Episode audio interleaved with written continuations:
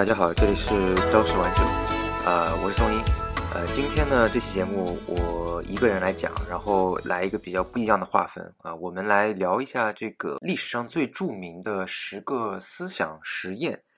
这个思想实验是什么意思呢？就是你可以理解为这种哲学里边的那种悖论啊，或者一些特别看起来自相矛盾，但是又一下子让你很感到震惊的那种问题啊，就是实验实验嘛，就是。我们物理的实验、科技的实验，你需要去去呃实际做一遍，然后去验证嘛。那思想实验就是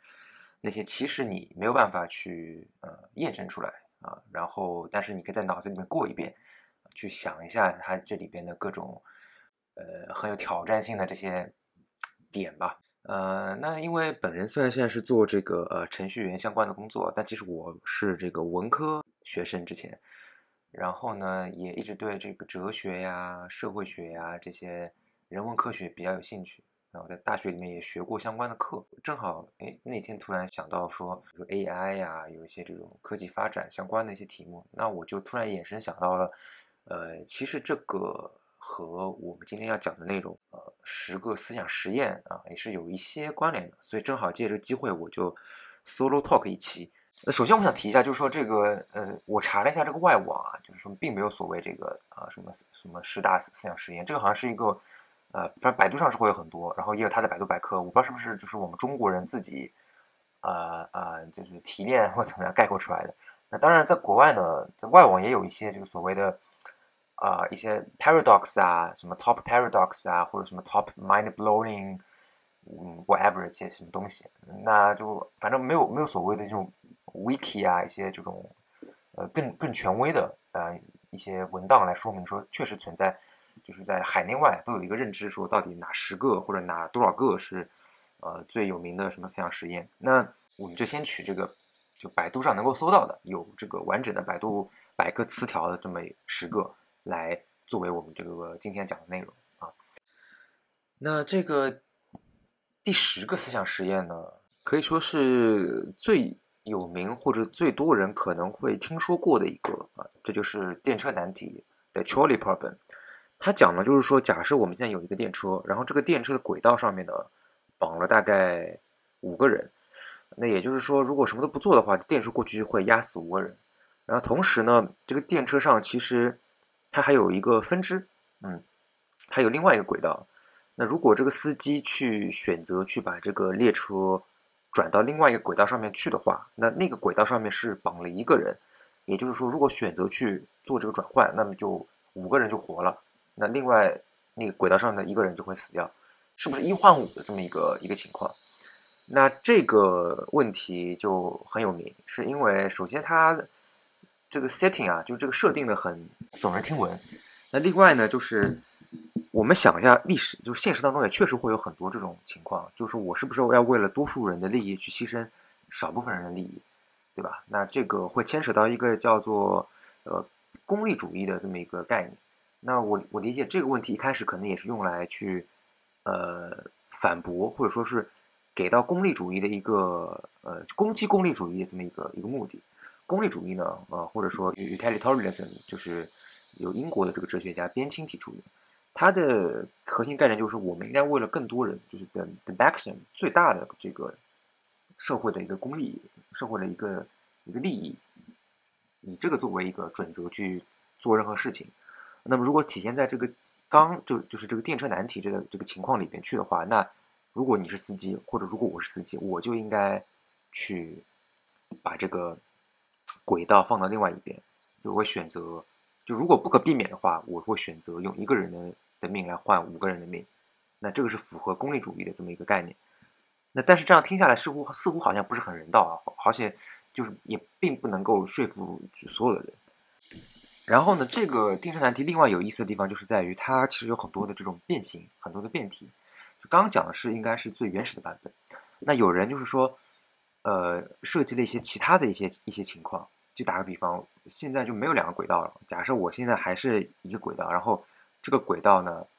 还是会压死五个人，如果什么都不做的话。但同时，假设现在在这个呃列车的行进前面的方向上面有一个天桥，然后天桥上有站着站着一个人，然后你呢就是路过的一个人，你不是司机了啊，你不是司机了，你是路过的一个人，然后你可以选择把天桥上这个无辜的这个路人把他推下去。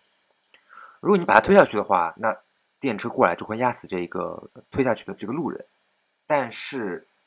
他就会停，然后呢，这个远方轨道上的五个人就又可以活下来。那这是基于刚刚那个就是两个轨道一换五的一个变形嘛？那如果基于刚刚那个理论来讲，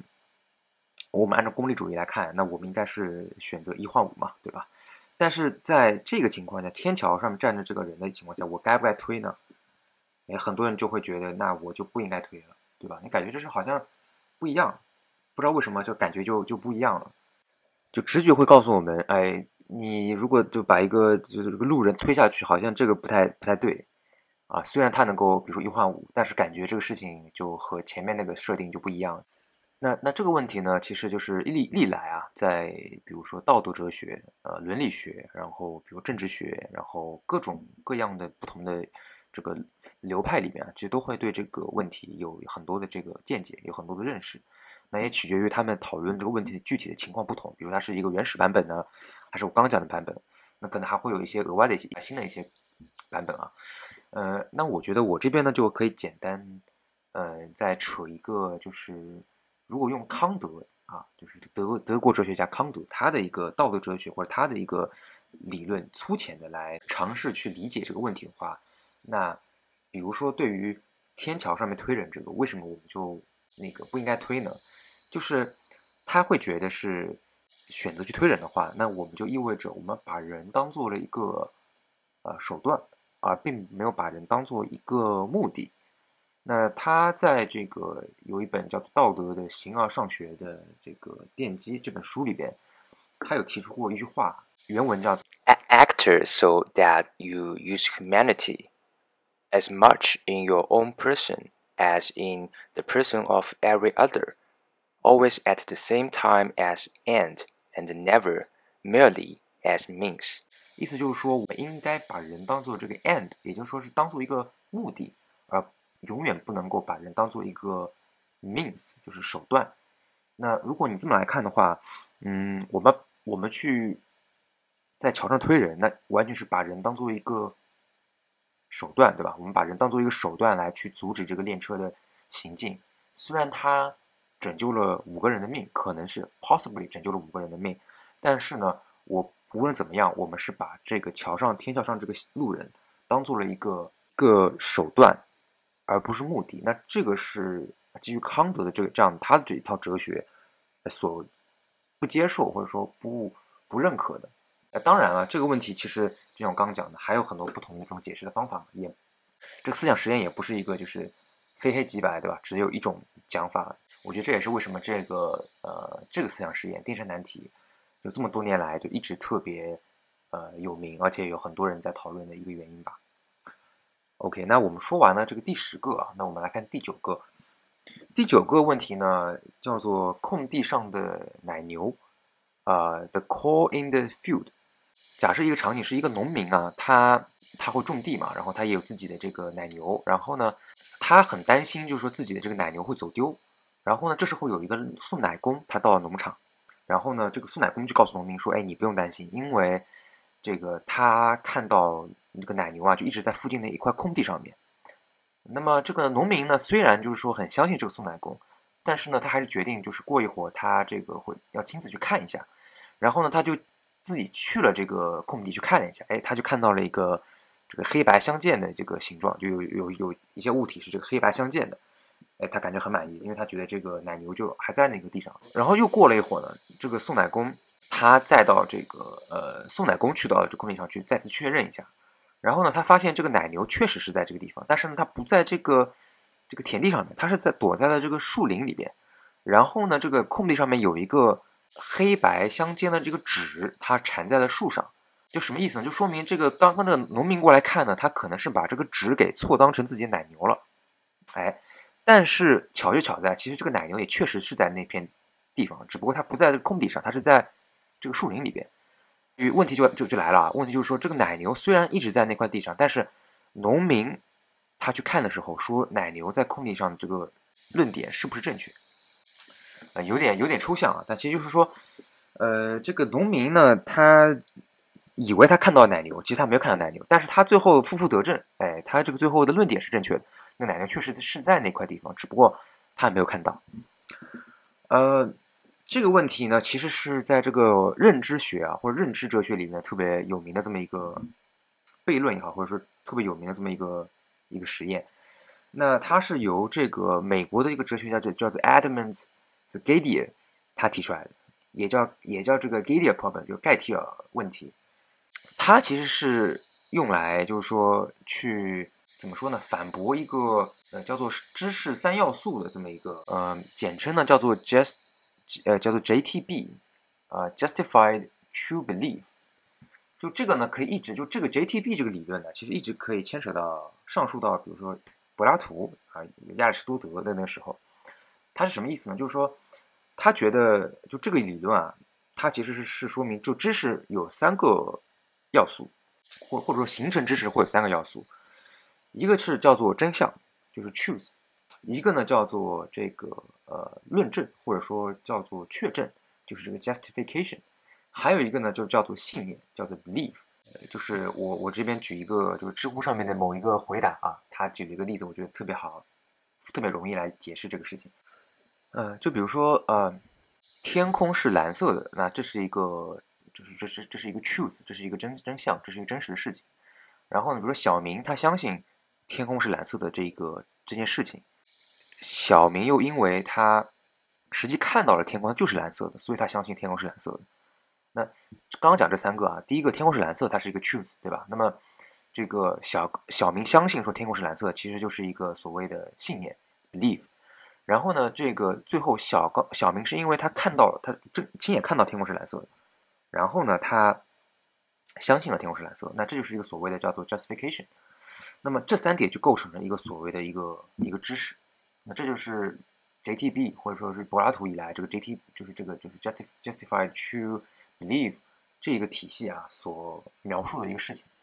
那么回到这个奶牛问题啊，这个这个 g a d y 啊盖蒂啊，他其实就提了一个很有意思的点，就他觉得这个不一定正确，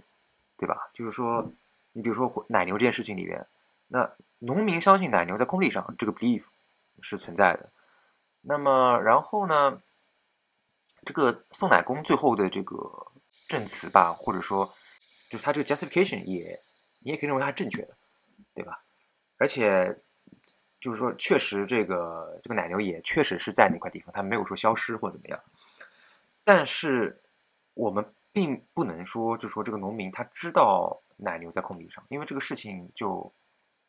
就有点有点问题，因为他其实他他把这个奶牛，他他把这个这个黑白的纸当做奶牛了，对吧？那他的这个推导呢，其实是建立在一个这个错误的前提上面啊，所以就是 g a d i a 就说他用这个例子啊，用这个实验，他就提出了一些这个 JTB 理论，他需要去修正的这么一些呃一些点吧，对，那这个。这个认知理论其实比较复杂，就往后可以去一去一去衍生的很多很多的这种很复杂的一些理论。那当然，我们就暂时就只呃讲这个具体这个实验。我们想一下，就说这个呃所谓的三要知识三要素，对吧？真相，然后我的信念和我的这个 justification，它这个确是不是能够构成所谓就是我我知道这件事情，它的一个本质上面的一个一个一个，它就就这个成立不成立啊？那 g a d i 说。奶牛问题说这个不一定成立啊，因为你有可能就是把建立，就是你即便是在一些错误的前提上上上面，你也可以，哎，负负得正到一个正确的一个一个一个推论，嗯，所以啊有点意思这个。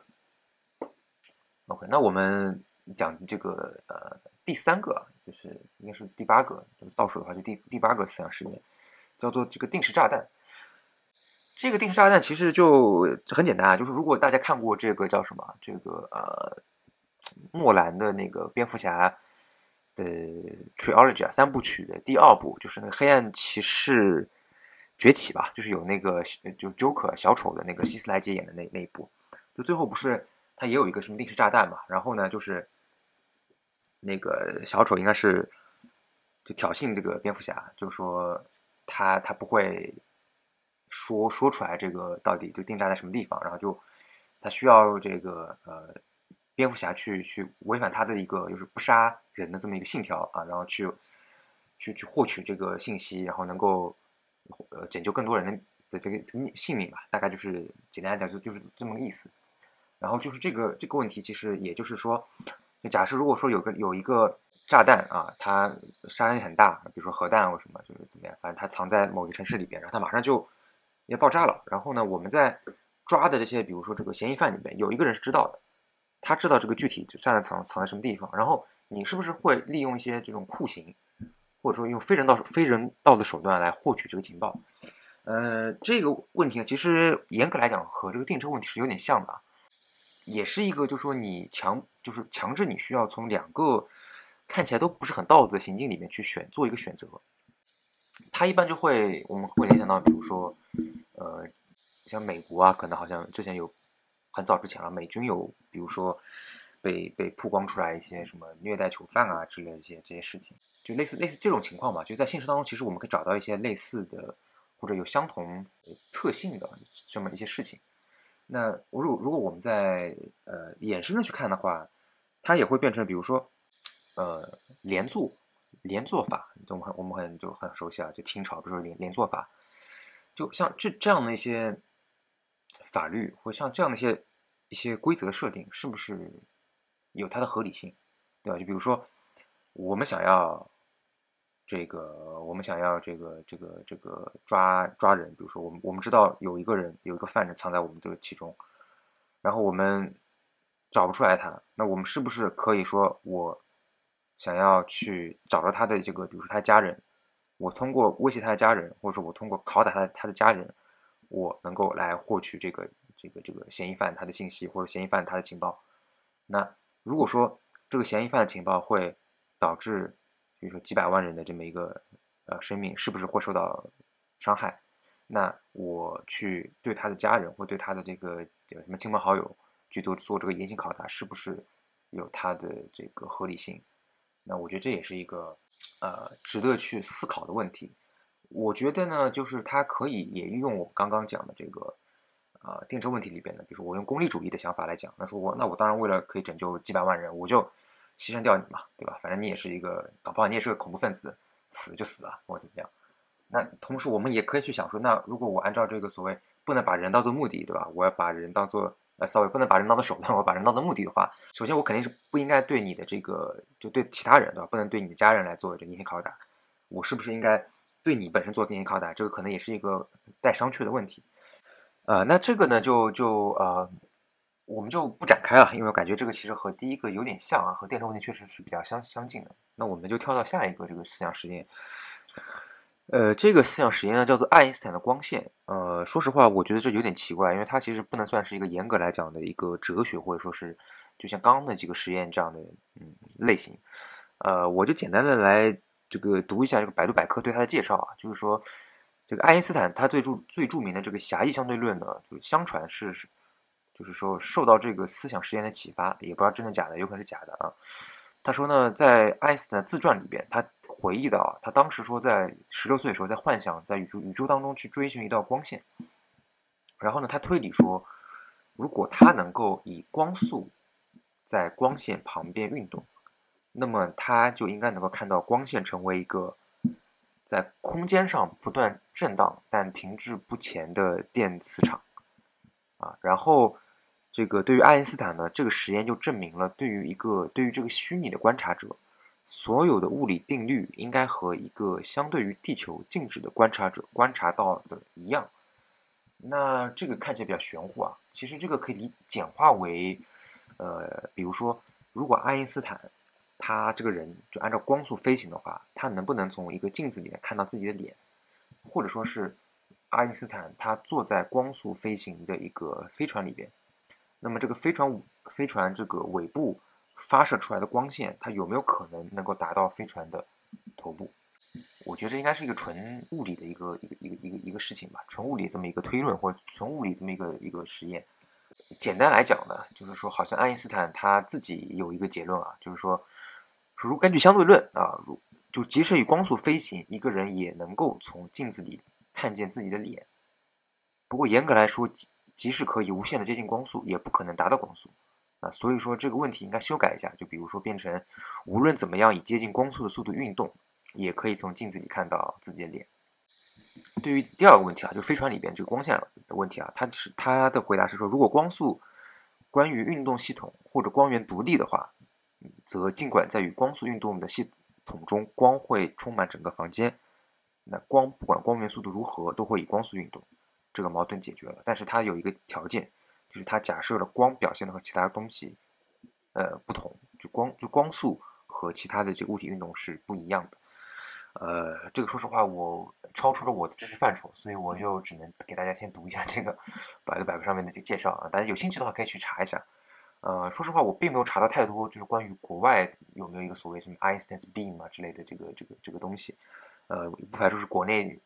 编出来的这么一个一个一个东西啊。但是说实话，因为我对相对论啊，这个现代物理学确实不是很了解，所以就只能浅尝辄止了。那我们就呃进入到下一个呃实实验。呃，下一个实验也很有名啊，叫做这个特修斯之船啊的 The Theseus Ship。呃，应该是可能是最古老的一个思想实验，应该是可以一直追溯到，嗯，我不知道是古希腊还是古什么巴比伦，反正他讲的就是说，假设有一个船，这个船呢，它是可以在海上开大概航行几百年，怎么做到的呢？就是说，它如果说一旦有，比如说有个木板坏了，或者有一个什么零部件坏了，它马上就可以去替换到一个新的，就是说，就是它因为它一直可以有了坏的东西就替换一个新的嘛，它可以一直这样维持它一个。就是一个全部部件的部件部件都是新的一个状态，所以它可以就是开很多年。那有一个问题了，那就是比如说，中国有一天就是说，你这个船上面所有的部件都是新的，都是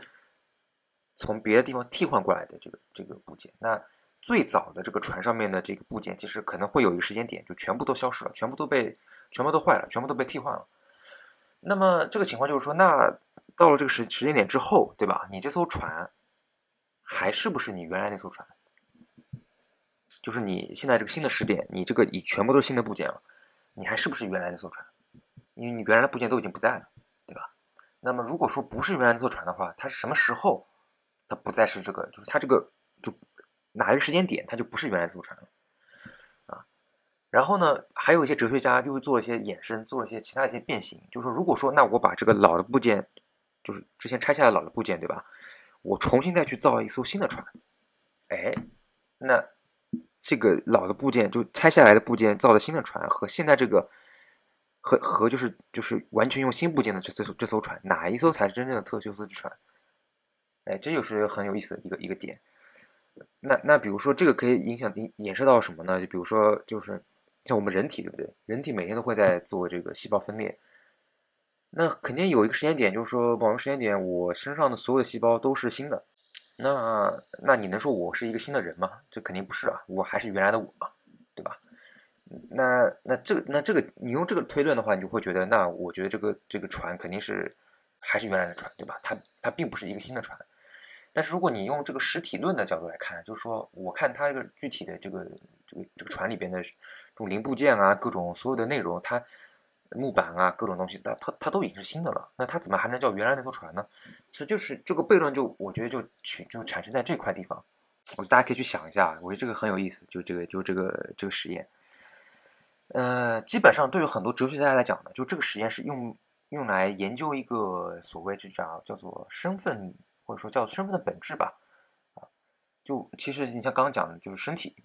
身体零部身体的这个新陈代谢新陈代谢是一个例子，对吧？然后包括比如说你的这个，嗯，你企业，或者说你的一个球队，或者说你的你的一个乐队，对吧？你这些人来来走去，什么就就转会了也转，退役了退役，转会了转会，你这个人跳槽跳槽，对吧？你被被裁员了被裁员，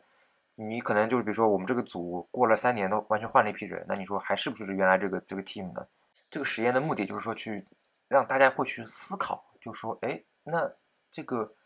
身份它到底是怎么样来定义它，对吧？我们人就是这个 identity 到底怎么来定义它？嗯，那我我个人觉得啊，说我们可以用一个呃奥卡姆剃刀啊这么一个这么一个理论来来来思考这个问题。就是说奥卡姆剃刀的一个点在于说，无需必要就物增实体。假设有很多种办法都可以达到我要的一个效果，那我就选取最简单的一个方法。那么换在就在这个 case 里边呢，就是我我们可以就简单来讲，我们不纠结啊。简单来说，这个结论就是不纠结，就是说我只需要知道你这个船现在还是这这艘船就可以了。我对于它原来这些什么拆下来木板呐、换的木板啊，我不需要去纠结这些事情啊。我只需要知道说这个船还是这个船就可以了。或者我们可以再从另外一个角度去想，就是说，嗯，定义。这个船是不是这个船是不是特修斯之船的这个标准？是它之前的零部件呢？是是不是它之前零部件？是不是它之前的这些木板？还是其实是一些额外的东西？呃，我们打个例子啊，我们举个例子，就比如说很多人说这个怎么来定义这个秃？怎么怎么样来定义呃秃头？对吧？你说首先没有头发肯定是秃头，对不对？呃，那么有比如三根头发，那肯定也是秃头。那么有三十根、有三百根、有三千根、有三万根，是不是秃头呢？有可能就可能就不是秃头了。就三万根可能就是就是爆炸头了，就是各种你这个毛那个什么头皮毛囊很很发达啊，头发很多。那么三比如说三十根就是秃头，三万根不是秃头。那么到底多少根开始它就不是秃头了呢？如果你这么想的话，你可能感觉这个问题就。也是个悖论，想不清楚。但其实我们会讲说，那有可能其实秃头并不是按照头发数量来决定的，对吧？它可能是可以是头发来遮盖我的这个头皮的这个面积来决定的，对不对？那有些人头发长，有些人头发短，有些人卷发，有些人是这种很硬的这种直发。那这个你可能并不能够完全按照头发的数量来判断这个事情。那我觉得对于这个特修斯船也是，就是说我们怎么样来判断？它是还是不是原来这艘船？其实会有很多不同的这种呃标准，对吧？零部件啊，这种实体啊，其实是其中一一个部分。那有可能这个也并不是一个完全正确的，或者说唯一的这么一个一个一个一个标准。嗯，OK，那这个是啊非常有名的这个特修斯船。呃，下一个实验呢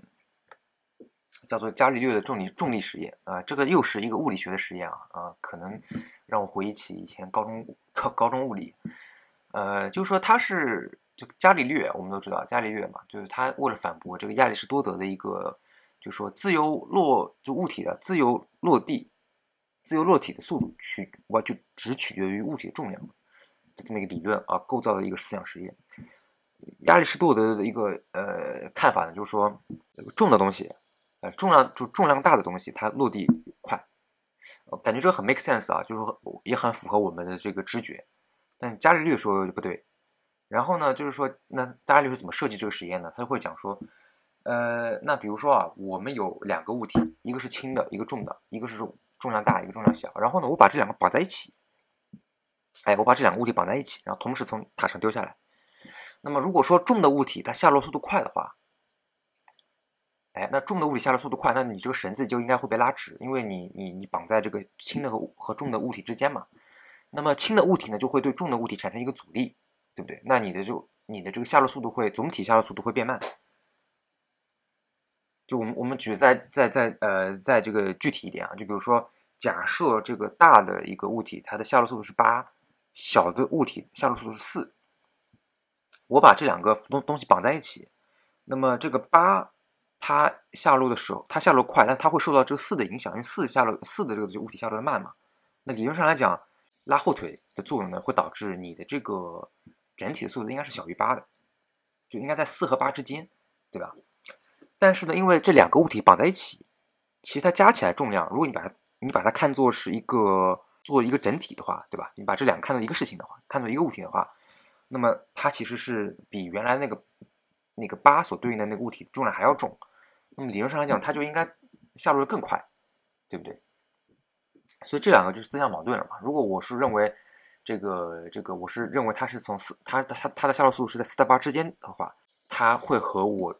把这两个看成一个物体所下落速度应该大于八的这么一个看法所相矛相矛盾。那这个就是伽利略他所提出来的这么一个重力实验啊。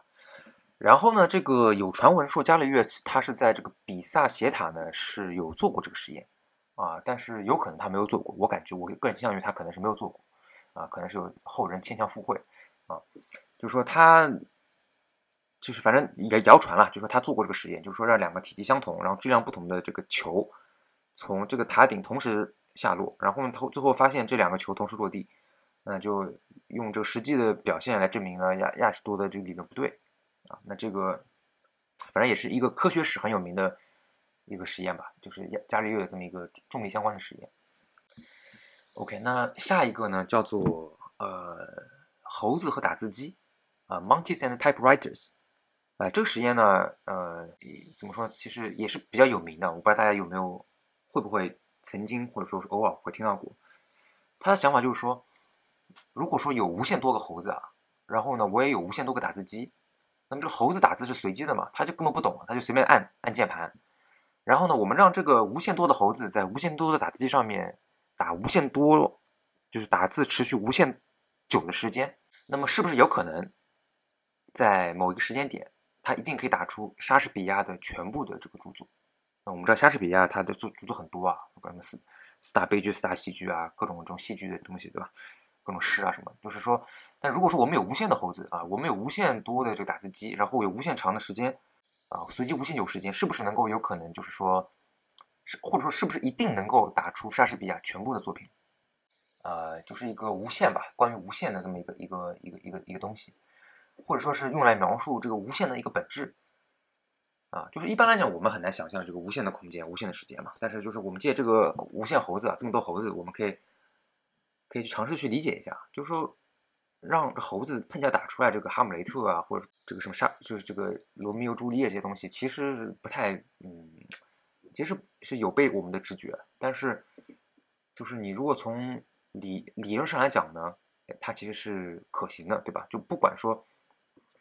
你这个你这个猴子打出来一个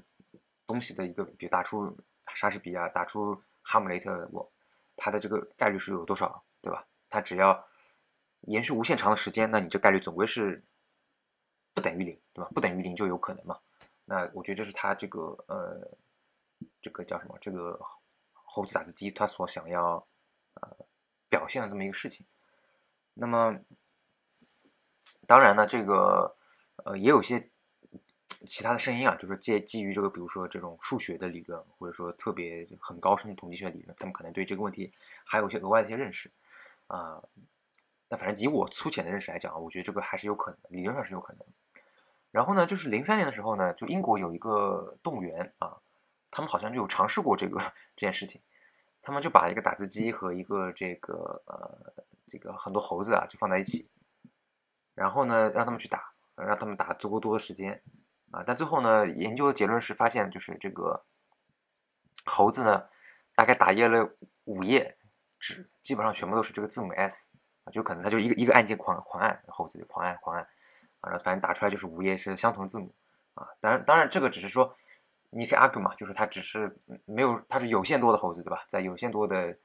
界面上面去打了有限多的时间，所以当然打不出来什么东西。我如果拓展到无限多的话，那我一定是有可能啊，有可能打出一个啊，比如《红楼梦》打出《王子复仇记》啊。OK，那这个是我们第几个了？Anyway，下一个哦，也是非常有名的一个思想实验，叫做中文屋 （The Chinese Room）。呃，这个呢，我记得应该是由这个伯克利大学的这个哲学教授啊，就是研究心灵哲学的一个叫 John 呃 Seller，他在八十年代提出的这么一个理论。呃，他的这个实验是说，就假设有一个人，他只会说英语，然后呢，他就在一个房间里边，然后这个房间里边除了门上面有一个小窗口以外，其他都是封闭的。然后呢，他拿着一本有这个中文翻译程序的这么一个书，呃，就类似于像像像这说明书之类的，中文翻翻译英文的这么一个说说明书。然后呢，这个房间里面还有足够多的这个呃纸、铅笔和这个柜子啊，然后呢。这个写着中文的纸片，就是会有一些个写着中文的纸片从这个小窗口被送到房间里边。然后这个江 C 了，他就是他就他就讲说，呃，这个房间里边的人啊，就这个只会说英文的这个人啊，他可以使用他的这个书啊，他这个说明书中文翻译的这个说明书来翻译这个卡片里边中文，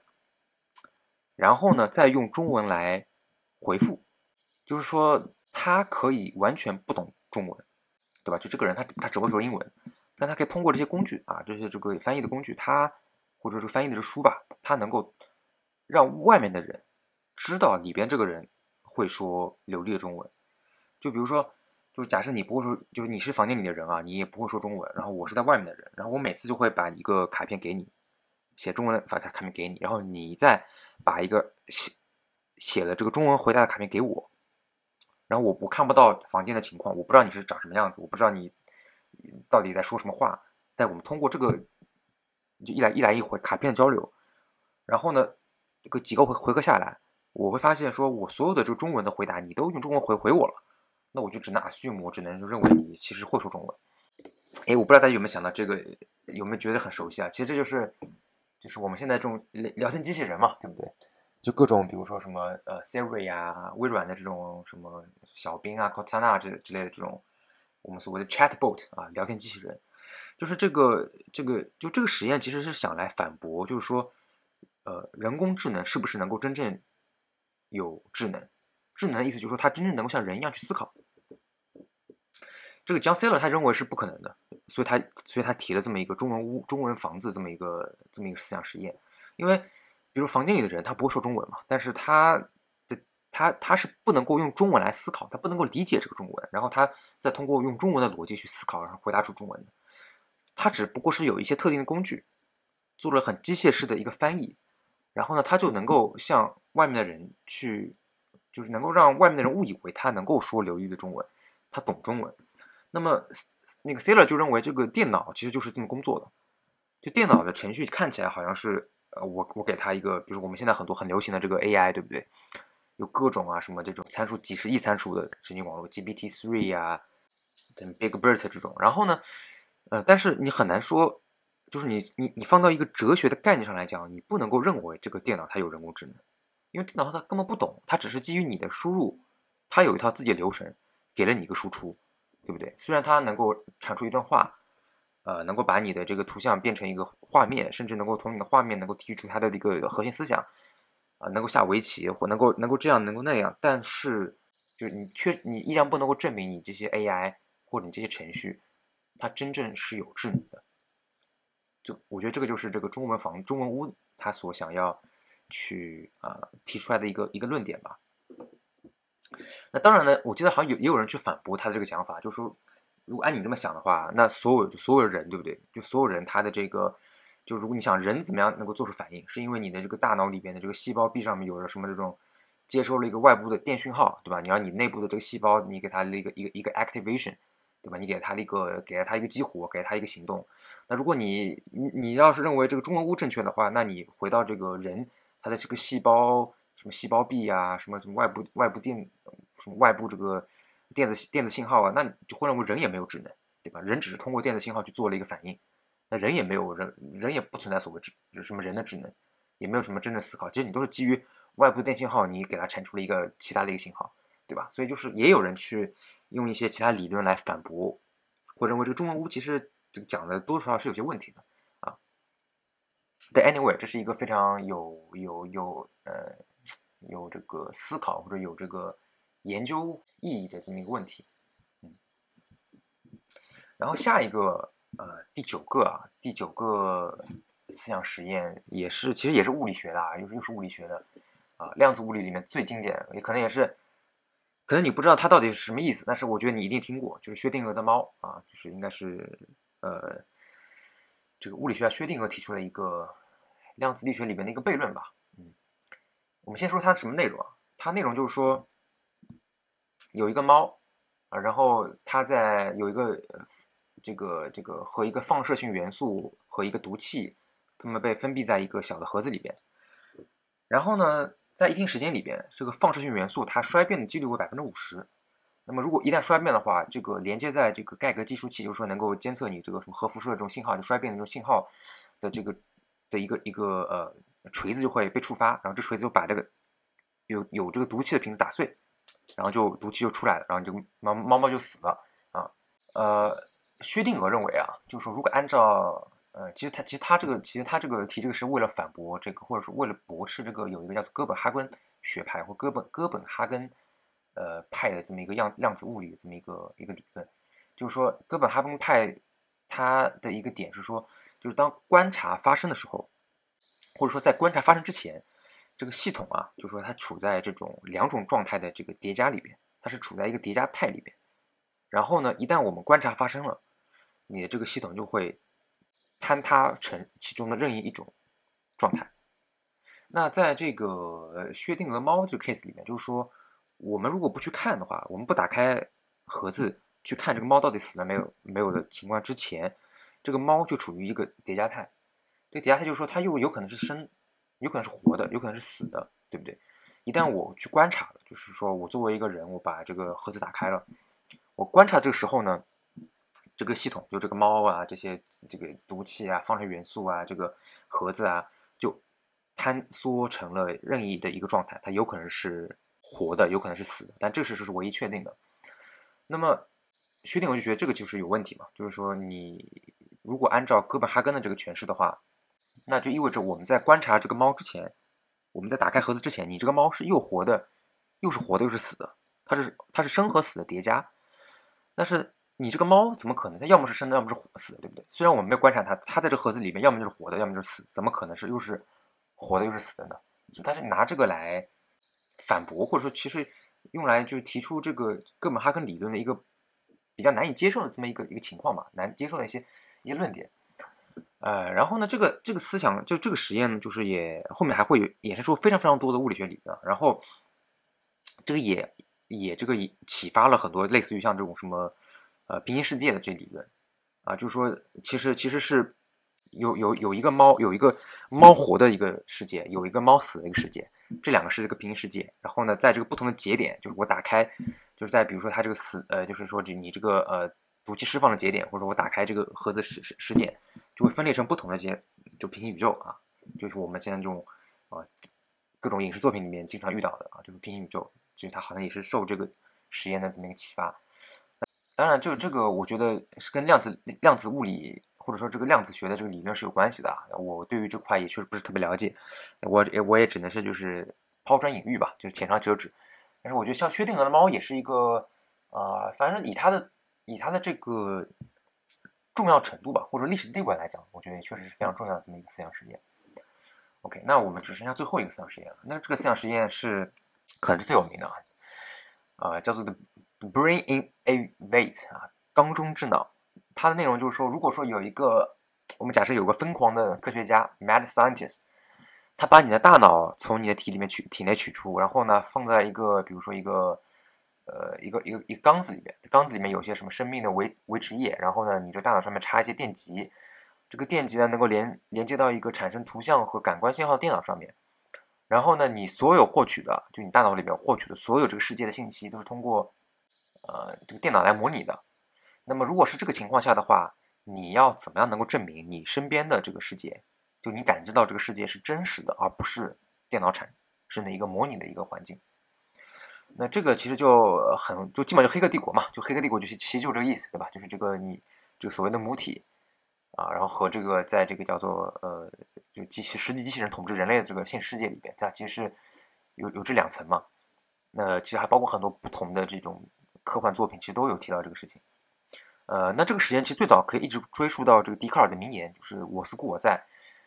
当然，这个“我思故我在”，我觉得大部分人可能百分之九十的人是不知道到底他他到底什么意思。我觉得百分之九十可能九十五的人吧，基本都误解了这个意思。啊，就是很多中国人可能因为这个“我我在”这个翻译啊，可能翻的太好了啊，他们都会觉得这个其实是这个笛卡尔其实想要大家来多思考啊，我思考，所以我存在，然后这个多思考多学习。呃，其实。呃，他压根不是这个意思。这个笛卡尔呢，他其实是他是原文是拉丁文写的嘛，这个 cogito ergo sum，我不知道拉拉丁文怎么读的啊。但是他如果翻成英文的话，其实叫做 I think，然后逗号，therefore I am 啊。这个逗号非常非常非常关键啊，就有没有这个逗号，其实会差很大。那笛卡尔提这个我思故我在呢，应该是在他的这个叫《第一哲学沉思集》里边的这个第一沉思，就属于一个叫做普遍怀疑。就他可以怀疑很多事情嘛，就比如他可以怀疑这个世界其实是不存在的，对吧？这个世界是有一个，比如说一些超自然的什么人，可以是魔鬼，可以是上帝，他呃可能不是上帝吧，就是反正是一些超自然的来来来来来控制或操纵嘛。那自己的感受，人作为人他自己本身的感受可能并不是他真正自己的感受，而是比如是一些外加的一些外在的一些东西赋予他，或者说强制给到他，或者说是你可以认为是骗他的，对吧？那么笛卡尔他去做这么一个我思故我在呢，其实是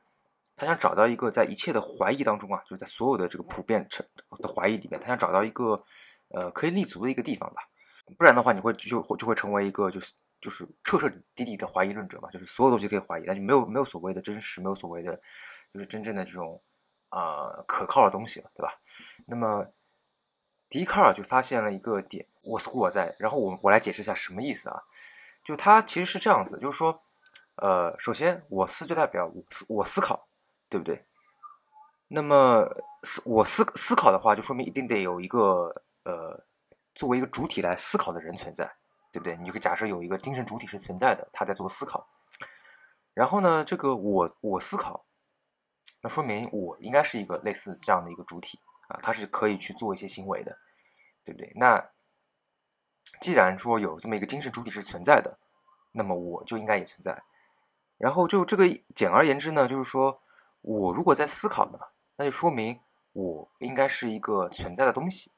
那么我不然的话，我怎么能够去思考呢？对不对？那么如果是这样子的话，那就说明起码我可以不管这个世界怎么样，但起码我是存在的，我并不是一个，就说一个虚无缥缈的一个一个一个点，一个一个一个事情的一个东西。所以呢，在各式各样的怀疑里边，我证明了我本身是一个存在的一个一个东西。这就是笛卡尔所说的这个“我思故我在”。其实就有点像，呃，比如说我唯一不能够怀疑的就是我在怀疑本身，因为我在怀疑代表我是一个一个可以去做怀疑这个操作这个 action 的这么一个主体。那么我如果说怀疑的话，那我本身就存在了，那我就不能够怀疑我自己是不是还存在了，对不对？那这个就大概是我思故我在的这么一个，呃，一个简要的意思吧。所以在英文里面呢，它也叫也是用 I think，然后加了个逗号，然后再加上 therefore I，呃。I I am，就 I think，你想就是说我想了，然后就这个事情，就这个事情证明我存在，而并不是说 I think 我我想了，therefore 所以我存在，就它并不是一个呃，就我们理解理解当中的这个因果关系啊，但是是因为这个中文啊，这个我思故我在这太有名了，而且它这个故嘛，就是有一个呃，本来其实中文说实话就不是特别的。呃，像相对于某些语言而言啊，在某些特定情况下面，它就还是会有些歧义的啦，它没有那么的准确，所以又导致这个我思故我在读的挺顺的啊。那大家可能就一直会觉得我思故我在，其实他首先会会觉得他是因为我思考了，我思考了，所以我才存在。然后如果是对这个笛卡尔啊生平啊，或者对他这个想要回答的问题更加不清楚的话，就会觉得哎。我思故我在，说明是在靠鼓励我们去思考，多多想，多多读书，多读多多多看多看报，啊，这并不是这个意思啊。OK，那这个我们讲了笛卡尔的这个特特呃特别有名的，就基于这个世界到底是不是虚拟，或者世界是不是真实的，他的一个想法就是，他觉得我既然能够思考，那说明起码我是真实的。嗯，但是呢，这个问题回到我们这个缸中缸中之脑这个问题啊，其实这个也就笛卡尔这个可能也都不一定能够。呃，解决，因为这缸中缸中之脑就更加复杂一些。也就是说，我我们就算用笛卡尔的他这个，比如说我我思考了这个问题，所以就应该来讲，这个世界应该是是真实的，就也也不一定啊。因为这大脑连着，就你这个电脑连着这个电极，然后连着电脑，大大脑连着电脑，你你依然可以去思考。那所以说，这个缸中之脑是一个比较嗯。怎么说呢？其实是一个比较彻底的，或者说一个很很很大的一个问题，就是说，或者说可以是可能说是一个终极问题啊，就是说怎么样能够知道是真实？然后呢，其实对于整个现代哲学来讲，各种认知论啊，各种乱七八糟的这种不同的流派分支，其实或多或少都会想要去回答这个问题。那我觉得这个问题，就这这个呃缸中大缸中智脑呢，其实是算是一个比较终极的一个思想实验。所以呢，我们也可以看到这么多的后面的科技科幻作品。啊，电影啊，各种文艺作品吧，就大大都都会或多或少的去借鉴这个实验，尤其是那种呃，所谓就是两种两个世界嘛，比如说我或者是做梦啊什么，到底牵扯到真实和虚幻，那都可能会关联到我们讲的这个实验。OK，那边呢就是我们能够搜到的百度百科啊，有有百度百科词条的这个十大思想实验。呃，当然这十个实验呢，其实每一个都单独拿出来，呃，详细的讲说它的这个整个历史啊，各种讨论的话，我觉得其实每一个都可以讲两三个小时。啊，那我们这边呢，我这边呢，也就是很简单的帮大家介绍一下。那如果大家有兴趣的话，我觉得其实朝十晚九也是可以，之后会往呃这个方向，就是可能会往这个人文社科啊，然后类似像这样的一些内容，我们也可能会多。放一些篇幅，呃，那今天的节目呢就到这里为止。那希望大家能够喜欢，然后也帮我们多多宣传、多多转发、多多收听。再见。